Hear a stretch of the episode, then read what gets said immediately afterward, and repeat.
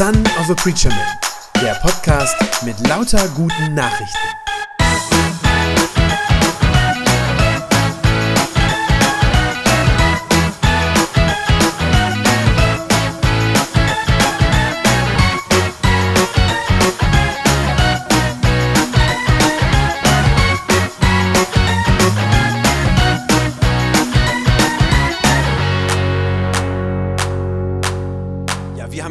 Mit unserer neuen Reihe angefangen unter diesem Titel, den ihr hier vorne nochmal seht, mit Ansage. Schauen wir uns während der Passionszeit ganz bewusst, ganz gezielt Texte aus dem Alten Testament an und wir wollen uns fragen, was verrät das Alte Testament schon über den Kreuzestod Jesu? Wenn du die Predigt von letzter Woche verpasst hast, dann empfehle ich sehr, äh, dass du sie dir noch nachträglich anhörst. Ich habe da einige wichtige Dinge so zur Einleitung gesagt, zur Einleitung über das Alte Testament, äh, so im Allgemeinen, so ganz grundlegende Dinge, die wichtig sind zum Verständnis. Äh, Man findet die Predigt auf der Gemeindewebseite oder auch an vielen Orten, wo man Podcasts finden kann. Also hört noch mal rein, da ist so ein bisschen Grundlagen mit dabei. Heute, ich habe es am Anfang schon gesagt, stellen wir uns einem Text, der wirklich schwierig ist, ein, eine eigentlich abgründige Geschichte. Wir haben die gerade eben gehört.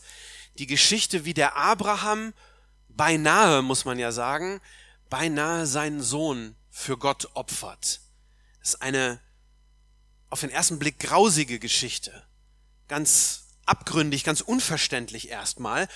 Und sie wird dadurch eigentlich noch schlimmer, dass da ausdrücklich steht, das Ganze geschieht auf Anordnung Gottes. Das ist kein Zufall oder so. Der Abraham hat auch nicht was falsch verstanden, sondern Gott sagt ihm, dass er das tun soll. Aber wir werden sehen, im Laufe der Predigt hoffentlich sehen, dass gerade hier, an einer der dunkelsten Stellen im Alten Testament, das kann man glaube ich so sagen, wie gerade hier das Heil, das Jesus später gebracht hat, wie das hier schon aufleuchtet und sichtbar wird. Wir werden uns dem langsam annähern ähm, und wollen damit beginnen, dass wir uns erstmal ein bisschen was klar machen zum Thema Opfer. Es ist ja eine Opfergeschichte, die wir da hören. Äh, Und dazu ist es wichtig, dass wir zunächst einmal wissen, worum es bei Opfern überhaupt geht. Im Alten Testament gibt's die ja sehr häufig. Opfer spielen da eine große Rolle.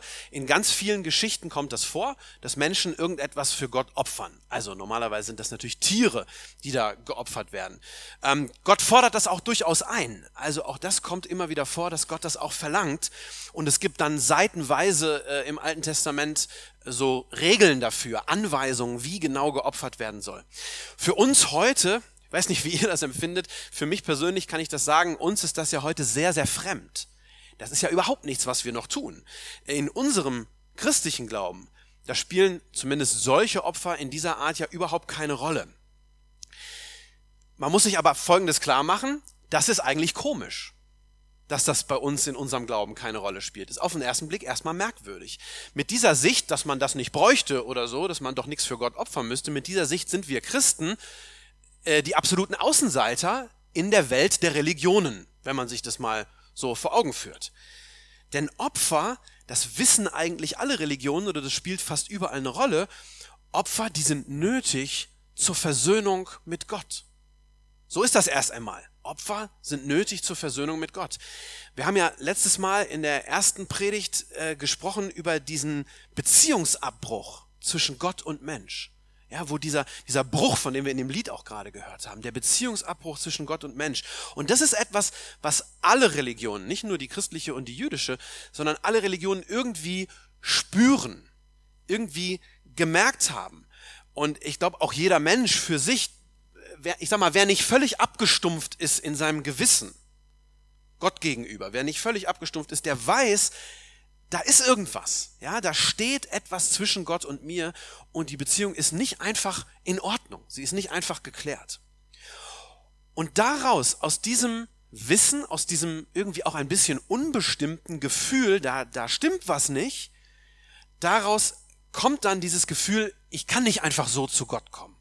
Das geht nicht. Ich kann nicht einfach mit leeren Händen vor ihn treten, das funktioniert nicht. Ich muss ihm sozusagen, das, das ist ein, ein menschliches Gefühl, was glaube ich sozusagen normal ist, äh, ich muss Gott irgendwas anbieten, bevor ich zu ihm kommen kann. Ja, ich muss meine Schuld ihm gegenüber irgendwie bezahlen, irgendwie wieder gut machen.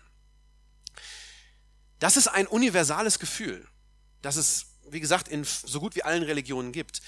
Den Juden, denen war aber nun immer eine Sache dabei ganz glasklar. Auch das finden wir im Alten Testament an vielen Stellen. Ihnen war immer klar, alle Schlachtopfer, alle Dankopfer, alle Brandopfer der Welt können am Ende nicht wirklich unsere Schuld vor Gott bezahlen. Das merkt man im Alten Testament schon an vielen Stellen, dass das deutlich wird. Eigentlich funktioniert das sozusagen nicht.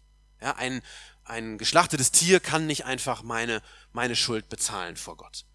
Und deshalb ist es bei den Juden ein bisschen anders als bei anderen äh, Völkern oder bei anderen Religionen. Sie haben immer scheinbar die gleichen Opferhandlungen vollzogen. Also das sah sozusagen genauso aus, was sie gemacht haben. Aber sie wussten immer, so richtig funktioniert das nicht. Wir können das eigentlich nicht wieder gut machen. Wir sind angewiesen auf Gottes Gnade zur Vergebung unserer Schuld. Ja, wir können das nicht zahlen. Wir sind angewiesen auf Gnade. Und deshalb ist im Judentum oder sind, sind die Opfer, die sie gebracht haben, sind nie so verstanden worden äh, wie ein Deal.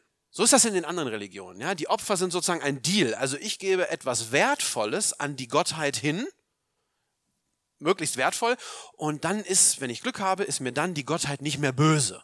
Und tut vielleicht sogar das, was ich mir von ihr wünsche. Erfüllt mir irgendwie das, was ich gerne hätte. Und je wertvoller das ist, was ich da opfere, ne, desto eher kriege ich das, was ich haben will. So funktioniert das äh, in anderen Religionen. Und so entsteht ja irgendwie auf eine gewisse Art, entsteht so auch eine Beziehung zu Gott.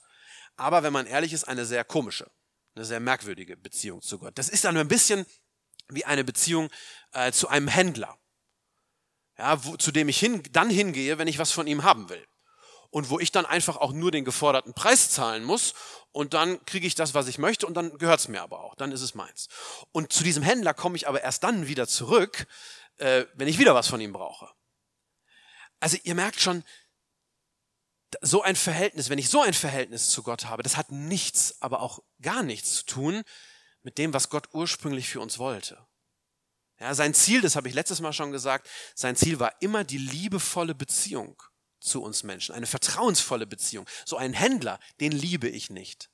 Der ist praktisch, aber den liebe ich nicht. Und deshalb, die Juden wussten das immer. Die Juden hatten immer das Gespür dafür, dass das so nicht funktioniert. Und deshalb haben sie die Opfer auch nicht so verstanden wie so einen Deal, um einen wütenden Gott irgendwie, irgendeine tobende Gottheit wieder gnädig zu stimmen. Das ist nicht das jüdische Verständnis. Die Opfer waren für sie vielmehr ein Ausdruck des Menschen an Gott, der gesagt hat, Gott, es tut mir leid und ich möchte gerne zu dir zurückkommen. Ja? Gott muss nicht mit Opfern gnädig gestimmt werden. Er ist schon gnädig mit uns. Deshalb können wir überhaupt zu ihm kommen. Er ist so gnädig mit uns, dass er unsere Opfer wohlwollend und liebevoll ansieht, obwohl die eigentlich nichts taugen. Obwohl die nicht geeignet sind. So ein bisschen stelle ich mir das vor, wie wenn eine Dreijährige ihrem Vater zum Geburtstag so ein krakeliges Wachsmalbild schenkt und ganz stolz verkündet und sagt, guck mal Papa, das bist du auf einem Pferd. Und der Vater guckt das an und ehrlich gesagt erkennt er weder das Pferd noch sich. Aber er schaut das Bild liebevoll an. Und er lässt es sich schenken, einfach weil es von seiner Tochter ist. Und mit der gleichen Güte schaut Gott schon im Alten Testament auf die Opfer der Menschen, wie gesagt, die eigentlich völlig ungeeignet sind, aber er schaut gütig auf die Opfer der Menschen, nimmt sie an und eröffnet den Menschen so einen Weg zu ihm. Und so ein Opfer soll auch der Abraham bringen. Und zwar als Test für seine Treue Gott gegenüber. Es ist ein Test, steht ausdrücklich da, äh, in, dem, in dem Vers 1, einige Zeit danach stellte Gott Abraham auf die Probe. Steht da. Gott stellt Abraham auf die Probe. Und da fragt man sich doch schon zum ersten Mal, was soll das denn? Ja, warum macht Gott sowas? Ist das nicht einfach nur gemein, einen Menschen auf die Probe zu stellen? Ich glaube nicht, dass Gott aus Gemeinheit so handelt, sondern er möchte einfach wissen, ob der Abraham ihm vertraut. Denkt dran, was ich letztes Mal gesagt habe. Durch den Sündenfall der Menschen ist das Vertrauensverhältnis kaputt gegangen. Zwischen Gott und Mensch. Das Vertrauen ist kaputt. Und deshalb ist das, man kann das so sagen, es ist Gottes gutes Recht, das wissen zu wollen oder schauen zu wollen. Ja, es waren ja die Menschen, die die Treue zu Gott gebrochen haben. Nicht umgekehrt. Gott hat nicht die Menschen verlassen, die Menschen haben Gott verlassen. Anders gesagt könnte man sagen, Gott selber weiß natürlich sehr gut, wie er zu Abraham steht. Also er weiß, dass er dem Abraham treu ist, dass er den Abraham lieb hat. Aber er möchte eben sehen, ob das auch umgekehrt so ist, ob der Abraham das auch weiß und ob er ihm wirklich von Herzen vertraut. Die beiden, das muss man sich klar machen, das ist ja nicht die erste Begegnung zwischen Gott und Abraham, bei weitem nicht. Die beiden haben zu dem Zeitpunkt ja schon viel miteinander erlebt. Es gibt eine lange Geschichte zwischen Gott und Abraham. Und Abraham hat im Laufe der Zeit schon sehr häufig sein Vertrauen auf Gott gesetzt. Und das Wichtige ist, er ist bis jetzt nie enttäuscht worden. Nie. Gott hat ihn nie hängen lassen. Gott hat dafür gesorgt, dass der Abraham eine neue Heimat gefunden hat, als er aus seiner alten rausgezogen ist. Gott hat den Abraham zigfach bewahrt, als andere Menschen ihm Böses wollten. Gott hat ihm am Ende den verheißenen Sohn und Erben geschenkt. Völlig unwahrscheinlich war das, ja. Die, äh, der Abraham war 100 Jahre alt, als er endlich den versprochenen Sohn bekommen hat. Also Gott hat bis jetzt die Treue wirklich durchgehalten, das kann man so sagen. Gott hat aber auch immer wieder zugelassen, dass Abrahams Vertrauen in ihn, dass das sozusagen herausgefordert wurde. Ja, ich glaube, das ist etwas, das Gott durchaus manchmal bewusst tut, auch mit uns, dass er uns in Krisen hineinführt, uns nicht vor allem einfach bewahrt, uns nicht in Watte packt. Er führt uns manchmal bewusst in Krisen hinein, nicht um uns zu schaden, sondern um unser Vertrauen zu ihm reifen zu lassen, wachsen zu lassen. Ich sage nicht, dass jede Krise dafür da ist, aber ich glaube, dass Gott das hin und wieder tut und dass er es sozusagen zulässt, dass unser Vertrauen darin größer wird, dass er uns sozusagen zu tieferem Gottvertrauen führt. Bei Abraham hat das bis hierher auf jeden Fall funktioniert. Er hat das, wie gesagt, ein ums andere Mal erlebt, dass er sich auf Gott verlassen kann. Und sein Vertrauen zu Gott, das hat über die Jahrzehnte immer tiefere Wurzeln geschlagen, ist immer ja, tiefer gegründet sozusagen. Aber jetzt ist es natürlich eine neue Qualität. Jetzt wird sein Vertrauen auf eine Weise herausgefordert, die alles bisherige weit übertrifft und in den Schatten stellt und sein Vertrauen wirklich auf eine unfassbar harte Probe stellt, die man sich eigentlich gar nicht vorstellen kann. Das Opfer, das Gott von ihm fordert, ist ja das, das krasseste, was es nur gibt. Schlimmer kann es nicht werden. Vers 2. Gott sagt zu Abraham, nimm deinen Sohn und er betont den einzigen, den du lieb hast, den Isaak. Zieh ins Land Moria und opfere ihn als Brandopfer auf dem Berg, den ich dir zeigen werde wenn man an dieser Stelle der Geschichte ist in Vers 2, das ist auf so vielen Ebenen ja unvorstellbar, was da passiert. Also natürlich erstmal rein emotional menschlich kann man das schon kaum aushalten. Ja, welcher Vater könnte so etwas tun? Das ist undenkbar. Seinen Sohn töten, um ihn als Opfer darzubringen. Den einzigen Sohn wird ja auch noch betont, den er von Herzen lieb hat. Das ist wirklich furchtbar grausam. Und tatsächlich ist das eine unmenschliche Vorstellung. Wenn ein Mensch von mir so etwas fordern würde, ich würde ihn davonjagen, wie auch immer. Auf der, auf der zweiten Ebene ist das natürlich auch moralisch völlig undenkbar. Also wenn man sozusagen mal aus der persönlichen Betroffenheit rausgeht und einen Schritt zurücktritt und das moralisch bewertet, die eigenen Kinder zu töten, das ist ja auch objektiv, gehört zum Schlimmsten, was ein Mensch tun kann aus unserer Sicht. Eines muss man dazu wissen, um das so ein bisschen einzuordnen. Der Abraham, der lebt damals in einem Umfeld, wo das leider Gottes, Gott sei es geklagt, nicht unüblich ist, das zu tun. Ja, die heidnischen Völker um ihn herum, die haben für ihre Götter, für die Götzen, muss man ja wirklich sagen, haben die regelmäßig Kinderopfer dargebracht. Da gibt es Belege für. Also sowohl in der Bibel steht das, aber es gibt auch archäologische Belege, wo man das gefunden hat. Solche Opferstellen, wo Kinder geopfert wurden. Unfassbar. Aber denkt daran, der Abraham, ja, der kennt Gott schon. Und ich habe eben gesagt, sein Vertrauen ist auch immer wieder gewachsen über die Jahre. Aber er kennt Gott natürlich auch noch nicht so gut, wie wir Gott heute kennen. Also er hat ja noch nicht die volle Offenbarung Gottes. Er kann nicht die Bibel aufschlagen wie wir und kennt sozusagen das ganze Bild und die ganzen Geschichten. Äh, er weiß noch nicht so viel über Gottes Charakter, wie wir heute wissen.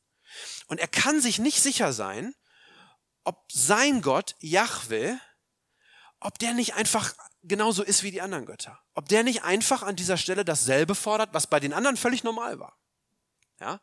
Er könnte, Abraham könnte vielleicht an dieser Stelle denken, oh, okay, so ist das eben. Götter fordern Opfer. Wäre eine Möglichkeit. Und dann kommt aber ein drittes, eine dritte Ebene dazu, die hat unmittelbar damit zu tun. Diese dritte Ebene, die alles noch viel schlimmer macht. Das passt eben, dieser Gedanke passt eigentlich nämlich so überhaupt nicht zu dem, wie Abraham Gott bisher erlebt hat und wie er ihn kennengelernt hat. Ich habe es eben schon gesagt, Gott war bisher so gut, so treu. Er hat den Abraham bis jetzt durchgetragen, er hat ihm immer geholfen, er hat ihm Versprechen für seine Zukunft gemacht und die er bis jetzt alle gehalten hat. Isaak, wie gesagt, ist ja ausgerechnet der Sohn, den Gott dem Abraham versprochen hatte.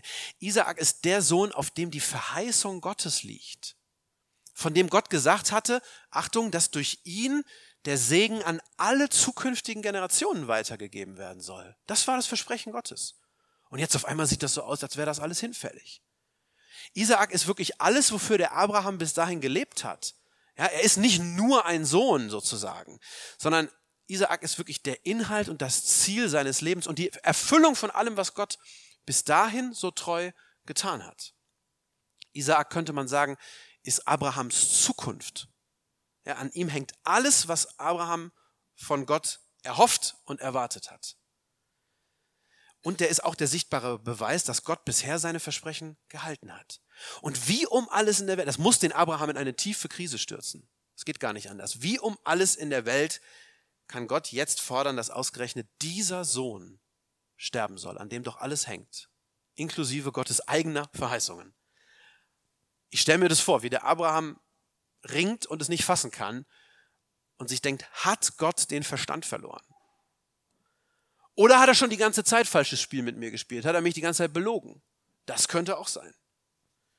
Wie kann das sein, nach jahrzehntelangem Warten, wenn Gott endlich sein Versprechen erfüllt, den Sohn schenkt und ihn jetzt wieder wegnehmen will? Was soll das? Und ich kann es mir nicht anders vorstellen, als dass der Abraham völlig verwirrt gewesen sein muss, wie er mit sich selber gerungen hat, mit Gott gerungen hat und wie er das alles nicht verstehen konnte und vielleicht sich sogar gefragt hat, habe ich bis jetzt überhaupt irgendwas richtig verstanden von diesem Gott? Oder war alles bisherige Lüge? Es ist für ihn der ultimative Vertrauenstest. Mehr geht nicht. Und Abraham besteht den Test.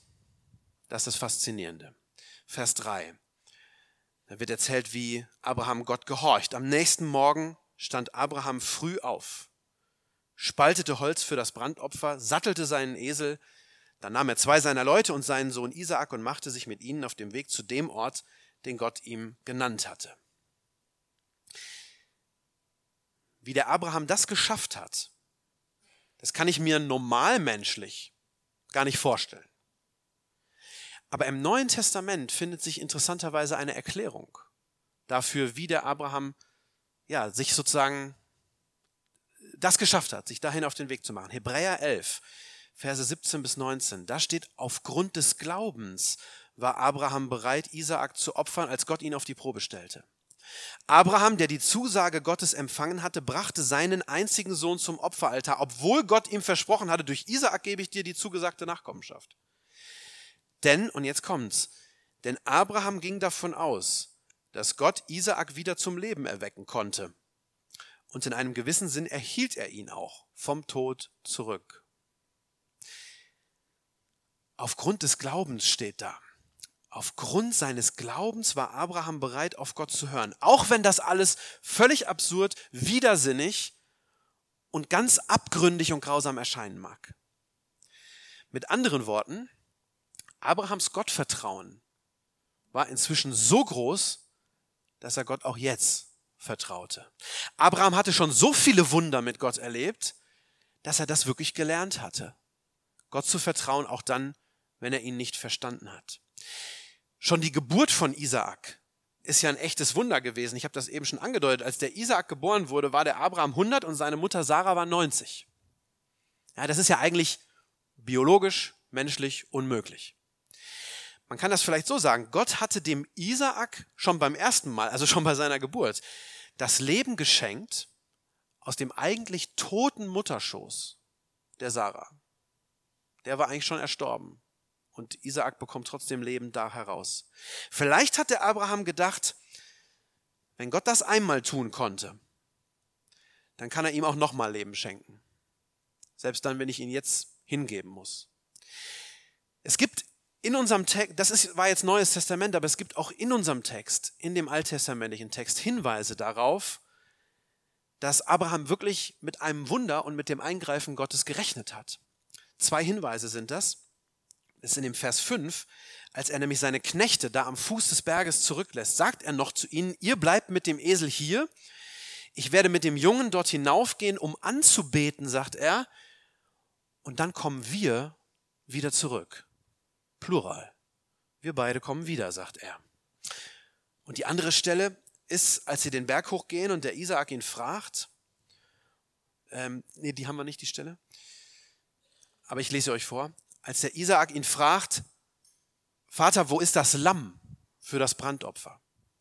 Und der Abraham antwortet ihm, Gott wird schon für ein Lamm sorgen, mein Sohn. Er vertraut ihm. Was Abraham immer sich gedacht haben mag. Sein Vertrauen in Gott war inzwischen so groß, dass er diesen Weg einfach geht, ohne ihn zu verstehen. Und dass er tut, was Gott ihm sagt. Trotz aller Widersprüche, trotz aller Verunsicherung, trotz allen Schmerzes. Er vertraut ganz offensichtlich darauf, dass Gott nicht lügt und dass er sein Versprechen erfüllen wird, sogar dann, falls der Isaak jetzt wirklich sterben sollte. Abraham vertraut Gott, dass der alles gut machen wird. Und das Faszinierende ist, sein Vertrauen zahlt sich aus. Denn Gott lässt den Isaak nicht sterben. Die Geschichte hat sozusagen ein Happy End, wenn man so will. Gott lässt den Isaak nicht sterben, sondern rettet ihn vor dem Tod. In dem Moment, als Abraham seinen Sohn tatsächlich töten will, fällt Gott ihm sozusagen in den Arm und sagt, und das haben wir jetzt wieder hier vorne die Stelle, da rief der Engel Jahwes vom Himmel her, Abraham, Abraham.